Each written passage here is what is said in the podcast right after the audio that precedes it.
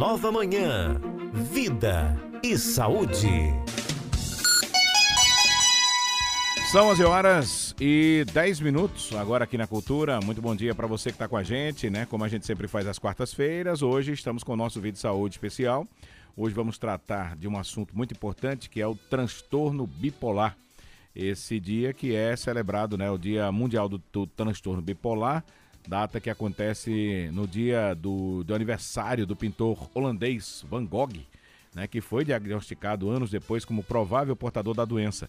O transtorno bipolar é um distúrbio psiquiátrico complexo. Sua característica mais marcante é a estabilidade do humor. Segundo a Organização Mundial de Saúde, a OMS, cerca de 140 milhões de pessoas no mundo têm esse transtorno. E é sobre esse assunto que a gente vai falar hoje aqui no nosso Vida e Saúde. A nossa convidada né, para esse assunto, para essa conversa, é a médica psiquiatra doutora Ana Maria Begotti. Doutora Ana, bom dia. Seja bem-vinda mais uma vez. Satisfação recebê-la aqui nos Estúdios da Cultura. Bom dia, Rony. Ô, doutora Ana, é, o dia mesmo só é celebrado no dia 30, não é isso? Só é celebrado dia 30. Que é o dia de aniversário do pintor holandês Van Gogh, Van Gogh. né? Ô, doutora, como é que a gente pode diagnosticar um, uma pessoa que tem essa doença, que seja portadora dessa doença de transtorno bipolar? Certo. Olha, a princípio, eu diria que é uma condição psiquiátrica onde há alterações graves do humor entre depressão e humor elevado, certo? E quadros de remissão, ou seja, há alterações entre humor elevado, depressão e quadros onde a pessoa fica estável. Uhum. Seria, esse, seria esse o conceito. Uhum. Sendo que, em consequência dessas alterações graves de humor, a pessoa pode ter consequências no comportamento, na funcionalidade. Agora, é, é fácil, por exemplo, as pessoas em casa identificarem que essa pessoa tem um transtorno bipolar? Olha, não é fácil. Inclusive, até para a psiquiatria mesmo, é difícil a gente conseguir dar um diagnóstico de transtorno bipolar. Uhum. A princípio. Certo. Porque uh, o, a depressão, voltando à depressão, para vocês entenderem um pouco, a depressão ela pode ser unipolar ou bipolar, uhum. certo? Então, se um paciente nos procura, né, e como o transtorno bipolar cursa mais com depressão, né? Então, se ele não, não, não fez um, um, episódio maníaco anterior ou hipomaníaco, que passa muitas vezes desapercebido, porque a gente chama de episódio maníaco aquele episódio onde o humor está elevado, onde o paciente se sente mais energizado, onde o paciente está cheio de ideias, focado num determinado assunto, é, onde ele está com autoestima elevada, onde a sexualidade está mais proeminente, onde ele se sente. É, mais, é, digamos assim, mais extrovertido. Uhum. Quando ele está com a autoestima mais elevada. Então, essas coisas às vezes passam desapercebidas, porque às vezes não interferem na funcionalidade nem na, no comportamento do paciente a nível das pessoas que não convivem diretamente com essa pessoa, uhum. até mesmo dos familiares. Então, é difícil a gente conseguir dar um diagnóstico a princípio, porque metade dos casos de transtorno bipolar, às vezes, começam com depressão e metade começam com episódios de alterações de humor para cima. Uhum. Então, se chega uma pessoa com depressão no consultório, fica difícil, a não ser que faça um, um, uma história longitudinal, ou seja, a gente acompanha esse paciente ao longo do tempo. E tem que fazer uma história muito bem feita para conseguir entender se essa pessoa é bipolar ou não. Então, às vezes, leva 10 anos para se conseguir um diagnóstico desse. A gente sabe que todo mundo tem dias bons, tem dias ruins, né? Tem dias alegres, tem dias tristes. Isso não quer dizer que isso seja um transtorno bipolar, né, doutor? Não, isso faz parte da vida, né? A vida não é retilínea, nem só se tem coisas boas. A gente tem coisas boas e coisas ruins. Agora, saber lidar com isso é que é bem diferente, né? Agora, existe uma frequência para a pessoa que tem transtorno bipolar para ela apresentar esses sintomas? Se existe uma frequência? Isso. Sim, existe uma frequência. Assim, a princípio, é, o transtorno bipolar ele começa antes dos 25 anos de idade. Uhum. E muitas vezes ele cursa ao longo dos anos, na maior parte do tempo, com episódios depressivos. Uhum. A frequência seria maior de episódios depressivos. Certo. Daí a dificuldade para se fazer um diagnóstico de transtorno bipolar. Certo, mas o, o, que eu quero falar da frequência é o seguinte. É o, o, o vamos dizer que o cidadão ele tem um, um transtorno bipolar. Então hoje ele acordou super animado tá né, naquela empolgação. Amanhã ele já não tá naquela, naquela mesma vibe, já tá Não. bem cabisbaixo, bem para baixo. É, é- é assim que Ah, acontece, não, não, não, não. Existe uma delimitação de tempo, sim, Aham. né? Para episódios maníacos tem que ter pelo menos sete dias. Ah, Então, não existe esse negócio, ah, a pessoa tá bem hoje, de manhã, de tarde estava com mau humor. Isso aí não é bipolaridade, praticamente não é. Né? Porque a bipolaridade, é- é, os critérios diagnósticos para a mania são de pelo menos sete dias. E para o, a, a hipomania, que é uma elevação menor do que a mania, é, são de pelo menos quatro dias. Então, a pessoa é, tem que estar pelo menos quatro dias nesse mesmo humor, sem mudar. O, o que é que esse transtorno bipolar pode trazer para essa pessoa e para as pessoas que estão ali ao seu redor, é, tanto para o mal quanto para o bem? Nossa, sempre pro mal, né? Uma doença nunca traz nada de bom, né? Então, é uma pessoa que ela se torna muito irritada. Ela é altamente irritável. E daí ela passa a se sentir pressionada a falar muito. Então, é uma pessoa muito loquaz, é uma pessoa que a gente chama isso aí de é, logorre, logorreica. Ela fala pelos cotovelos. né? Inclusive, uma das coisas, um dos diagnósticos diferenciais no consultório, é, para você ter uma noção se o paciente está com bipolaridade ou se é um quadro de ansiedade, porque o ansioso também fala muito, é que quando você tem um paciente falando muito no seu consultório e você interrompe, aí você pode até classificar de ansioso, porque o ansioso ele gosta de ser interrompido. O bipolar você não consegue interromper essa logorreia dele, essa fala dele. Então é uma pessoa que ela muda completamente a personalidade, eu diria assim, né? O jeito de ser, o comportamento. Então ela passa a ficar assim com a autoestima muito elevada, muito extrovertida, muito irritada, muito mal-humorada, muito explosiva, agressiva, entendeu? Então isso não traz nada de agradável. Há uma diminuição do sono, então a pessoa dorme poucas horas e se sente muito é, muito energizada para fazer a- as coisas do dia a dia, com pouco sono. É mais ou menos por aí. E aí a pessoa também fica muito distraída. Qualquer coisa distrai essa pessoa, né? E ela também é, apresenta fuga de ideias. Então ela começa conversando uma conversa, ela entra para outra, e por outra, e por outra, ela nunca conclui. Agora, uma forma bem assim, é simples de entender se uma pessoa tem transtorno bipolar é assim, pensar que o transtorno bipolar, né, é uma doença dos excessos. Então, gente, se vocês têm alguém em casa que tem mais de três eh, profissões, né? Que fez, eh, fez ou, ou- ou tentou fazer três faculdades, que casou mais de três vezes, que fala mais de três idiomas, certo? Então, que gasta demais. Então, é uma pessoa dos excessos, uma pessoa que é demais, que gasta demais, que come demais, entendeu? Então, assim, é, são pessoas que geralmente começam as coisas e não terminam, e fazem várias coisas do mesmo tipo. Casam-se várias vezes, fazem várias faculdades e não terminam. Aham. É por aí. É um- como se ela interrompesse aquilo que ela, que ela traçou para a vida dela, né?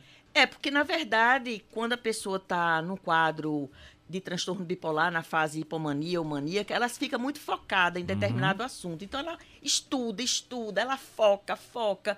E aí ela começa a ficar cheia de ideias. Se é um empresário, ele começa a ficar cheio de ideias. É, começa a arriscar mais, ele começa a, a pensar em montar outras lojas e, e colocar outros negócios. Então são pessoas que têm esse, esse foco, mas é um foco que ao longo do tempo não dá continuidade. Então são pessoas que não terminam o que começam. E geralmente começam muitas coisas ao mesmo tempo. Agora, essa pessoa com esse transtorno bipolar, é, doutora Ana, é, é, que tipo de, de, de, de- de mal ele poderia causar para outras pessoas? Olha, dependendo do surto psicótico, como é uma pessoa, dependendo da gravidade do transtorno bipolar, não é? É, o mal seria até matar alguém, né? Dependendo se for um quadro maníaco severo com sintomas psicóticos, essa pessoa pode matar alguém e até se arrepender depois. Né? Então esse seria a, a, grande, o grande mal que poderia ser feito. Um outro mal também muito assim grave seria a depredação do patrimônio, né? Porque são pessoas que como elas gastam, elas arriscam muito, elas são pessoas que se são donos de empresas colocam em risco a empresa, então elas começam a depredar o patrimônio. Né? Uhum. Então começam a, a, a comprar muito, a gastar muito, a viajar muito. Seria mais ou menos por aí. Seria o grande mal. A senhora já falou que esse diagnóstico demora pelo menos 10 anos.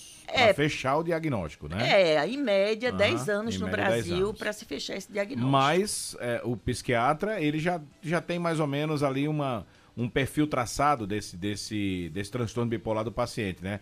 Quando começa esse acompanhamento? É preciso que se tenha realmente um acompanhamento longitudinal, ou seja, ao uhum. longo dos anos, para que realmente se dê um diagnóstico assim bem contundente uhum. em relação ao transtorno bipolar. Mas, por exemplo, a pessoa chegou para fazer é, é, uma consulta, né? É, já dá para identificar algum traço desse transtorno bipolar, porque esse tratamento né, para o transtorno bipolar tem que ser imediato, não é isso? Ou a característica do transtorno bipolar seria a depressão, né, que esse episódio de depressão que a senhora já colocou? Não, o episódio de depressão, é, ele é igual, tanto no transtorno bipolar, que a gente chama depressão bipolar, uhum. quanto no, no, na depressão unipolar. São episódios iguais. Uhum. É, um psiquiatra mais experiente, ele já vai investigar essa questão do paciente ter feito anteriormente um quadro de hipomania uhum. ou mania, não é? Mas, assim, uma das coisas também que é, a gente observa muito é, são alguns, alguns itens. Por exemplo, se existe é, depressões recorrentes é, entre pessoas das várias gerações dessa família. Isso é um dado a favor uhum. do transtorno bipolar. Se, por exemplo, existe é, hereditariedade, tem alguém com transtorno bipolar nessa família, então a gente também já pensa. Se existe casos de suicídio, isso aí a gente também já pensa.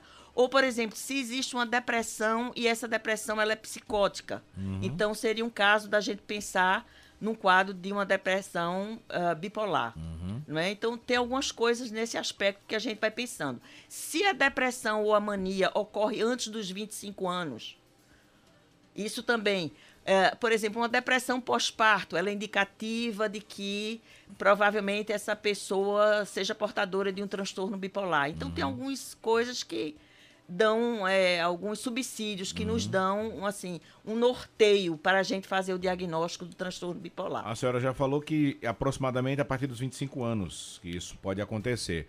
E antes, quando, é, antes. antes dos 25. Quando ele acontece mais cedo, doutora, o, o, que, é que, o que é que pode estar inserido aí nesse contexto? Olha, é, o que pode estar inserido nesse contexto é o seguinte: é, trauma precoce. Então, é, aquelas pessoas, aquelas crianças que são traumatizadas, que apresentam traumas na infância, abuso, pode ser de qualquer ordem, abuso uhum. sexual, abuso emocional, abuso físico. Isso aí é um, é um preditor para o transtorno bipolar não é? E as adversidades da vida, aquelas adversidades que causam, é, é, aquelas dificuldades que causam muitos traumas, uhum. é, o final da adolescência também, entendeu? Então são fatores de risco para o transtorno bipolar. E uma outra coisa que eu quero pontuar aqui que eu acho muito importante é o seguinte, é que uh, o transtorno bipolar ele é ba bastante genético. Ele é mais genético do que ambiental. Então, assim, é, teve um estudo que apontou que em gêmeos idênticos, é, 80% é, é genético.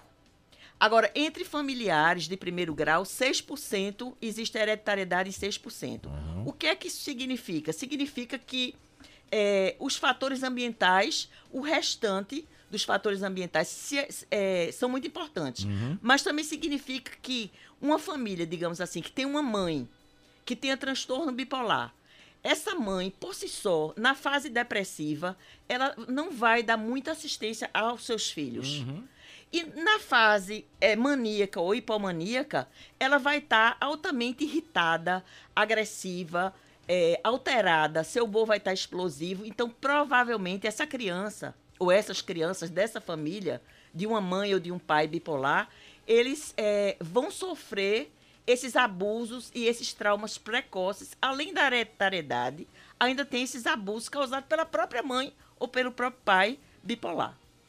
Esses é, elementos externos que a senhora falou, é, podem estar associados principalmente hoje com essa questão dessa modinha de internet, que os jovens estão aí sempre querendo buscar é, o like, né? O, ou quer aparecer na internet, quer ser um. ou ver aquela pessoa na, na, internet famosa, quer ser igual aquela pessoa e não consegue. Isso também é um gatilho para esse transtorno bipolar? Não. Ou até mesmo para um início de depressão? Não, eu não acho que isso não seja um gatilho. Porque uhum. é, desde que a vida é vida, sempre existiu na sociedade é, pessoas com um poder aquisitivo melhor do que os outros. Não é? Então, assim, eu acredito que o que há na internet, que eu faço campanha sempre, é a questão de muitas coisas que os pais não supervisionam os seus filhos, não é? E aí deixam os seus filhos expostos a, por exemplo, pornografia. Então, eu, eu, eu tenho um adolescente que, desde os 5 anos de idade, estão viciados em pornografia com ideação suicida grave. Então, uma criança que não tem uma supervisão na internet dos pais, ela pode ser abusada sexualmente na internet, é, ela pode é, é, ter uma, é, entrar no mundo. Você abre uhum. a porta da internet, você abre um mundo para o seu filho, abre, abre a porta da rua para o seu filho, sem saber o que é que ele vai encontrar. E o que encontra só é porcaria. Uhum. E a, e a questão do vício em jogos eletrônicos. Isso que eu ia perguntar agora para a senhora. Esses jogos eletrônicos que são movidos pela violência, a que ponto isso aí pode influenciar essas crianças? Ah, pode influenciar muito, porque uh, o vício em jogos eletrônicos já é tido como uma doença mental pela uhum. OMS, pela Organização Mundial de, de saúde. saúde. Mas não tem nada a ver assim no sentido da questão da, do transtorno sim, bipolar. Sim. É. Mas de certa forma eles. Sim, ele... mas não deixa de não ser um trauma. Né, a nível de, de, de, de, de um fator predisponente para o transtorno. Hoje, falando de transtorno bipolar, já que na próxima sexta-feira, aliás, amanhã, dia 30, né? A gente comemora o Dia Mundial de Transtorno, do Transtorno Bipolar. Né? Essa data é, é, comemorada amanhã, dia 30, que é o dia do aniversário do pintor holandês Van Gogh. A propósito, doutora, é, nesse, nesse dia, né, dia 30 de março, tem alguma programação especial é, para se chamar a atenção da população para esse tema, que é muito importante, né? Tem alguma, alguma coisa? O que, o que é que a, que a, sociedade pode, nesse dia, né, assimilar é, de, dessa, dessa celebração? Eu acho que a celebração desse Dia Mundial do Transtorno Bipolar é importante para chamar a atenção da sociedade para o, a gravidade do transtorno bipolar uhum. como doença. É verdade. Existe mais de um tipo de transtorno bipolar? Existe sim, Rony. Existe o transtorno bipolar tipo 1 e o transtorno bipolar tipo 2. Qual é a diferença? O transtorno bipolar tipo 1 cursa com é, é, humor elevadamente grave e irritável. Uhum. É aquele que demora sete dias, no mínimo, para você caracterizar como mania. Uhum. É, e ele, geralmente, ele é, interfere na funcionalidade do paciente, com alterações comportamentais graves. Uhum. O transtorno bipolar tipo 2 é aquele onde existe a hipomania e a depressão, só que essa hipomania é um grau abaixo da mania, é um humor elevado, mas não é tão grave a ponto de comprometer é, o comportamento e a funcionalidade. Talvez o comportamento, mas não a funcionalidade do, do paciente. Uhum. E uma coisa muito importante que eu acho que até muito psiquiatra confunde é que quando há sintoma psicótico, a gente não pode falar de transtorno bipolar tipo 2. Toda vez que há, mesmo numa depressão psicótica, é, sintomas psicóticos ou num quadro é, de irritabilidade com sintomas psicóticos, a gente tem que falar em transtorno bipolar do tipo 1. Uhum. Ô, doutora, após o diagnóstico, né, que pode demorar um tempo, como a senhora já falou, qual é o tratamento que, que, é, que tem que ser realizado? Olha, o tratamento do transtorno bipolar é realizado com estabilizadores do humor, que só existe um, que é o carbolítio. Esse é o principal medicamento. Es, é, anticonvulsivantes. Os anticonvulsivantes nós usamos eles como, como estabilizadores. E antipsicóticos. Além de psicoterapia e psicoeducação, porque a psicoeducação é fundamental. Uhum. Nesse trabalho aí, para recuperar essa pessoa que tem o, o transtorno bipolar, além do psiquiatra, que outros profissionais entram também aí nesse processo? Importantíssimo entrar o psiquiatra e o psicólogo. Uhum. Importantíssimo. Tem que trabalhar juntos, né? Tem que trabalhar juntos. Só lembrando que só o psiquiatra é que pode prescrever esses remédios que a senhora já, já colocou aí, né? É, cabe ao psiquiatra é, Uhum. fazer a medicação adequada e fazer a psicoeducação. Ou seja, passar para o paciente as coisas que ele não deve fazer Uhum. é, para que ele tenha uma boa saúde mental. Ô, doutora, como passa muito tempo para recuperar ou para diagnosticar o transtorno bipolar, uma vez diagnosticado, o tratamento já sendo realizado, quanto tempo esse paciente pode dizer que ele pode recuperar a qualidade de vida dele? Olha, Rony, ele pode recuperar, porque é, quando ele chega no consultório médico, no consultório do psiquiatra, ele pode estar no quadro depressivo, e por isso que leva muito tempo para é, se fazer o conclu- conclusão diagnóstica. Mas quando ele chega no consultório médico num quadro depressivo, o médico vai prescrever para ele é, os psicotrópicos para aquele quadro depressivo, não é? Hum, Ele provavelmente se recupera do primeiro transtorno, do primeiro episódio do transtorno bipolar, muito bem. Mas as recaídas são muito recorrentes. Muitas pessoas sofrem esse distúrbio, passam muitos anos sem saber o que tinham, o que possuíam. Passam muito tempo sem saber o que tinham. Uma, uma média de mais ou menos 10 anos e tem gente que passa a vida inteira. Se for uma pessoa que tiver um transtorno bipolar do tipo 2 e cursar com sintomas leves de depressão e hipomania. Ô, ô, doutora, nesse caso, né, as pessoas que passam esse tempo todo aí sem saber o que tinham, o, o- é, porque não, não atentaram para essa situação, não quiseram buscar essa ajuda, porque a gente sabe que existe um preconceito, né, das pessoas de procurar um psiquiatra.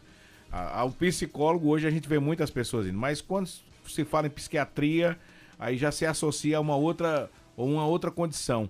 Como é que está essa, essa situação hoje? As pessoas têm procurado mais os psiquiatras também? Não, as pessoas têm procurado sim. Eu acho que a psicofobia está num, num contínuo para ser eh, finalizada. Porque o sofrimento, a psiquiatria, ela traz qualidade de vida para as pessoas. E, e uma pessoa que é portadora do transtorno bipolar, ela, com certeza, ela vai ter alterações de humor de certa forma grave. Então, ela vai entrar num quadro depressivo que vai requerer medicação. E, consequentemente, depois ela entrará num quadro de hipomania ou mania, que trará consequências para essa pessoa. Então, assim, a questão da psiquiatria é qualidade de vida ao paciente. Isso aí não, não, não tenha nem dúvida. Agora vem a pergunta que eu acho que é bem importante. Como é que a gente vai diferenciar a oscilação de humor, né, de- do transtorno bipolar? Olha, a oscilação Sem o do diagnóstico, humor, né? Sem é, o diagnóstico. A oscilação do humor do transtorno bipolar, ela é muito delimitada e muito demarcada, não é? Porque no transtorno bipolar, o humor do paciente, ele não fica oscilando no mesmo dia. É muito raro isso. Apesar de haver é, é, hipomania com, com características depressivas e depressões com características é, de humor elevado, não é? Mas, normalmente, é, a delimitação de um quadro hipomaníaco, quando a pessoa está bem irritada, mal-humorada, quando ela está no quadro de hipomania, ela dura pelo menos quatro dias. E na mania, quando ela está bastante explosiva, extrovertida, com autoestima muito elevada, às vezes até agressiva, explosiva, dura no mínimo sete dias. Então, é, é, dá para dá pra ter uma... Dá para ter uma noção. Uma noção sobre isso. Tem uma pergunta aqui que diz o seguinte: em todo caso de hipomania, é necessário fazer a utilização de medicamento? Sim, sim, porque existe morte neuronal. Então, todas essas fases, todas essas alterações de humor do transtorno bipolar ou de qualquer outra doença mental, vai haver morte neuronal, morte de células nervosas. Então, para a preservação integral do cérebro, é preciso que exista a atenção médica e a medicação. E os desafios, hein, doutora, da família que tem uma pessoa com transtorno bipolar, já caracterizado e já descoberto. Que desafios são esses que as- essas, essas famílias têm que enfrentar diariamente? Olha, eu acho que os desafios maiores vêm a- é, em relação também à questão das doenças que são muito. que, que, que cursam concomitante com o transtorno bipolar. Quais são elas? O transtorno de ansiedade, os distúrbios de comportamento e a adição de substâncias, ou seja, álcool e drogas. Então, álcool e drogas é uma coisa que está muito próxima do transtorno bipolar. Então, o desafio dessas famílias é é ver se o paciente consegue se manter sem, sem, sem drogas Uhum. e principalmente sem o álcool. Porque a maioria da, da, da sociedade é cultural, né? Principalmente em cidade interior, o pessoal bebe, começa a beber desde criança e nem se sabe doente. E passa a vida inteira nesse alcoolismo doentio, né? Que tem como fundo um transtorno bipolar. Então, mas assim, um paciente que já tem um diagnóstico, que aceita a sua condição de que é doente e que faz uso direitinho da medicação, esse paciente ele tem controle. E isso é muito bom. Ô, doutora, é, além do transtorno bipolar, doutora Ana, que outros trans- transtornos são mais comuns aqui na sociedade? Os transtornos de ansiedade. O Brasil está em primeiro lugar em transtorno de ansiedade no mundo. E é, tem aqui uma, uma outra pergunta do, do ouvinte, ele está perguntando aqui o seguinte. é, qual é a diferença, doutora, em, de neurose para psicose? Olha, neurose é, é uma pessoa que eu diria antiga- que antigamente se falava assim. O neurótico ele faz mal aos outros sem querer fazer, né? Segundo Freud, né? Segundo as teorias freudianas. Seria uma pessoa mais ou menos normal, diria assim, né? Mas nós temos três tipos de, de, de classificação de personalidade. Ou a gente é neurótico, né? Mais ou menos normalzinho e tal.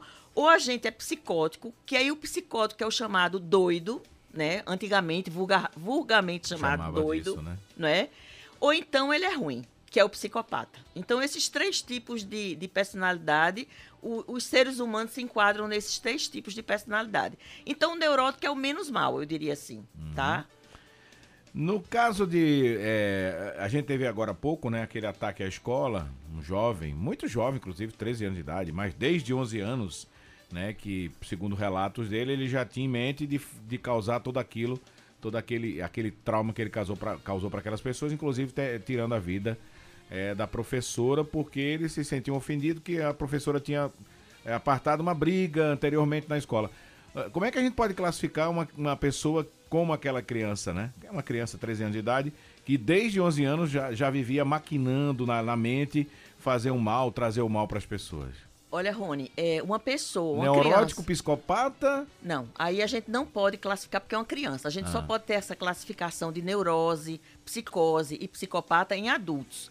Em criança, crianças ruinzinhas, a gente chama de transtorno de conduta. O Douglas Trico- Tricolor tá dizendo aqui, Rony, confirme por favor com a doutora aí se nós na vida temos que ter essas cinco palavrinhas para conviver: tristezas, perdas, alegrias, decepções e frustrações. Ah, com certeza, com certeza. A vida, ela não é feita só de alegria. Agora, o mais importante disso tudo, dessas cinco palavrinhas, é como é que a gente vai encarar essas situações. Isso é que é o mais importante. E aí é onde entra a estrutura de personalidade. Se for estrutura neurótica, ela aguenta mais. Se for estrutura psicótica, já é de uma pessoa mais frágil, então ela já adoece, há um adoecimento maior. Se for um psicopata, ela pode lidar como aconteceu hoje pela manhã, não é? Uma criança que matou a professora, não é? Então, é, é por aí. Uma criança que, como a senhora já falou, não, não, se pode, não, pode ser como, não pode ser caracterizado como psicopata, né? O, o neurótico é um transtorno né? de, de personalidade. Mas no futuro, o futuro dessa criança, qual será, doutora? Olha, uma criança que é, aos 11 anos de idade, desde os 11 anos de idade, como aconteceu o caso de hoje, é, começa a maquinar e a elaborar um assassinato, né? Essa criança, a gente diz que ela é portadora de transtorno de conduta. E provavelmente, aos 18 anos, a gente vai dizer que ela é, um- é portadora de um transtorno de personalidade antissocial. Ou seja, de uma psicopatia, de uma sociopatia. Então, a gente poderá chamá-la, aos 18 anos de idade, de psicopata. Ô, doutora, com essas mudanças que nós tivemos aí nos últimos três anos, né? Por conta da pandemia, inclusive a gente passou praticamente um ano re- recluso, né? Preso dentro de casa. Isso provocou o aumento de, de pessoas com mais ansiedade, com mais transtornos mentais? Provocou sim, Rony, porque as pessoas. é, a, a gente começou a lidar com a morte de perto. É, as pessoas ficaram em casa reclusas, e mas trabalhando home office. As crianças ficaram tendo aulas online. Então, assim, ficaram muito mais próximas da internet. E eu acredito que essa proximidade da internet, essa falta de fiscalização da internet também associada à questão da morte ser uma coisa muito perto de nós, é, gerou uma sociedade mais ansiosa, mais deprimida, mais adoecida. A alimentação tem a ver com isso também, doutora? O, a, a, não só a alimentação, né? Essa, essa, é, esse ambiente que nós vivemos hoje, de mais depressão, de mais estresse, de mais ansiedade, tudo isso contribui para essas doenças mentais? Com certeza, claro que contribui. Até porque, é, inclusive a alimentação também. É, a nossa alimentação não é a mesma alimentação de um tempo atrás. Mudou tudo. Né? A sociedade está totalmente modificada. Essa geração nova de adolescentes e crianças que cada vez mais me procuram no consultório são crianças já com ansiedade, às vezes não conseguem comer, às vezes com ideação suicida muito cedo, muito de, de uma tenridade, ou com transtorno de conduta, ou com um transtorno psicótico já de muito, muito cedo. Não é? Então eu acredito que, principalmente depois da pandemia, isso é, gerou essa condição toda de adoecimento no mundo, eu acredito. Doutor, o que é que falta para as nossas crianças? Falta mais esse brincar como a gente fazia antigamente, junto com os companheiros da, da rua, do, da escola, esse, essa aproximação que a gente tinha mais com os pais, de sentar, de conversar, de almoçar. Tá faltando isso? Porque a gente hoje vive muito atrelado a essa caixinha aqui chamada celular, né? É, Rony, eu acho que sim. Eu acho que antigamente a gente é, tinha uma mãe dentro de casa. A interação era diferente. A né? interação era diferente porque a gente tinha uma mãe cuidadora da gente. A gente tinha uma mãe que cuidava da gente, não precisava trabalhar. Hoje em dia o casal trabalha.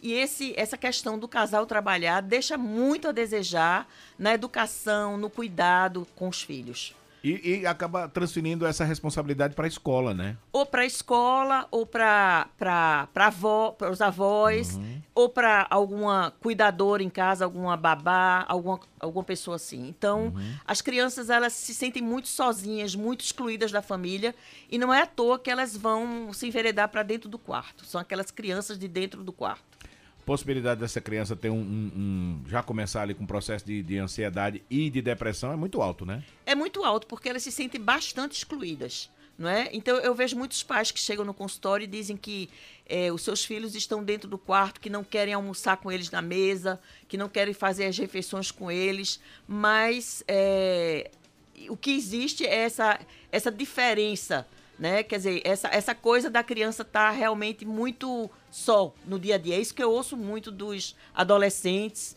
e, e, e, dos, dos jovens. As meninas, geralmente, quando elas se sentem assim, elas têm aquela questão de, de, é, de não querer comer, né? De, de, de, de, é, é, de, de anorexia, né? De, de se achar que tá gorda e não querer comer. Isso já é um, um, um indicativo de um, algum tr transtorno mental? É, é o indicativo, né? O que é que está acontecendo com essa geração jovem?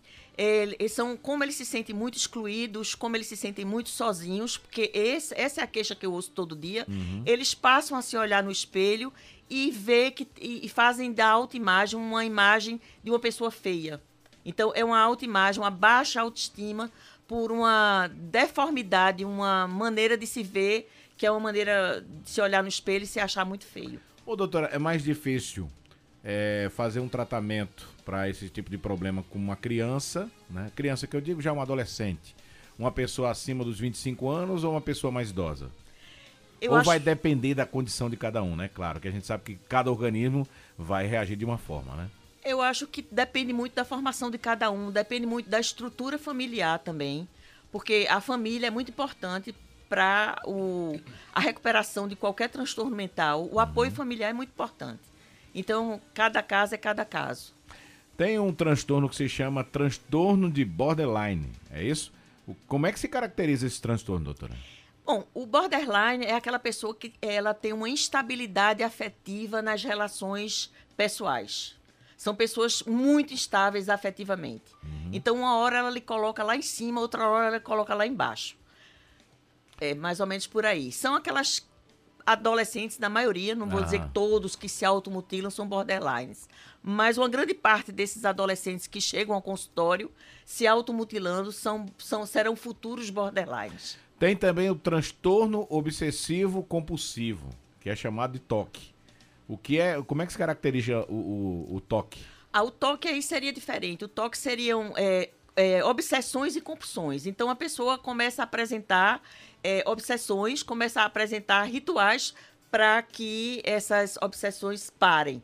Ah. Então, ou então pensamentos não é? martelando a cabeça daquela pessoa, que ficam ali o tempo todo, né? martelando a cabeça daquela pessoa. Muita, eu vi, eu vi muita gente falar que o toque era aquela pessoa.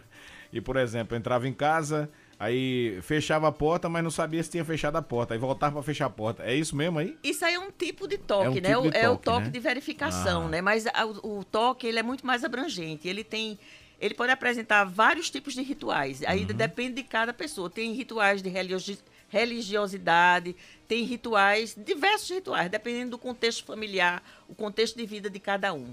Tem transtorno alimentar também, doutora? Existe isso? Sim, claro. Sim, existe a bulimia, anorexia. Anorexia, né? Anorexia seria aquela pessoa que não consegue se alimentar porque ela se olha no espelho e vê e se vê Se acha gorda. muito gorda. Aham. E na verdade nem é. Na verdade nem é. Existe uma autoimagem é, de- deturpada, Aham. deformidade da autoimagem. Aham. E a bulimia? E a bulimia são aquelas pessoas que têm um corpo normal, mas se acham muito, é, muito gordas também. Aham. E aí elas querem ficar mais magras e elas colocam o dedo. Comem, comem, comem, depois, Depois tudo que comeu, vomitam. bota tudo pra fora, né? É. E o TDAH? Ah, o TDAH. Aliás, TDAH, é isso mesmo. TDAH é. É um transtorno de déficit de, de atenção De e atenção. hiperatividade, não é? Aí são pessoas que têm uma dificuldade de concentração tremenda, são pessoas também que têm uma hiperatividade, são pessoas muito desastradas, eu diria assim, são crianças desastradas. São aquelas crianças que não param quietas na sala de aula, que esquecem tudo na escola, que são desatentas, têm uma dificuldade de aprendizagem, não por serem burras. Uhum. São pessoas até bastante inteligentes, mas que, infelizmente, existe esse déficit, esse transtorno mental e que também está muito associado ao transtorno bipolar, por incrível que pareça. Olha só. A maioria desses transtornos pode ser tratado com terapia ou tem que ter a intervenção medicamentosa? Todos têm que ser tratados com intervenção medicamentosa e terapia. Muito bem. Doutora Ana Maria Begotti, nosso tempo já está ali estourado. Me deixa agradecer a sua participação aqui com a gente. Convidá-la para voltar outras vezes aqui para a gente falar de outros temas importantes sobre a saúde mental. E dizer que foi uma satisfação tê-la aqui com a gente nos Estúdios da Cultura, doutora. Ah, muito obrigada, Rony, muito obrigada a vocês. Olha, gente, o nosso Vida de Saúde volta na próxima quarta-feira. A gente vai trazer aqui um novo tema de saúde, né, para você é, acompanhar com a gente. Mais um especialista vai estar aqui para a gente falar de um outro tema.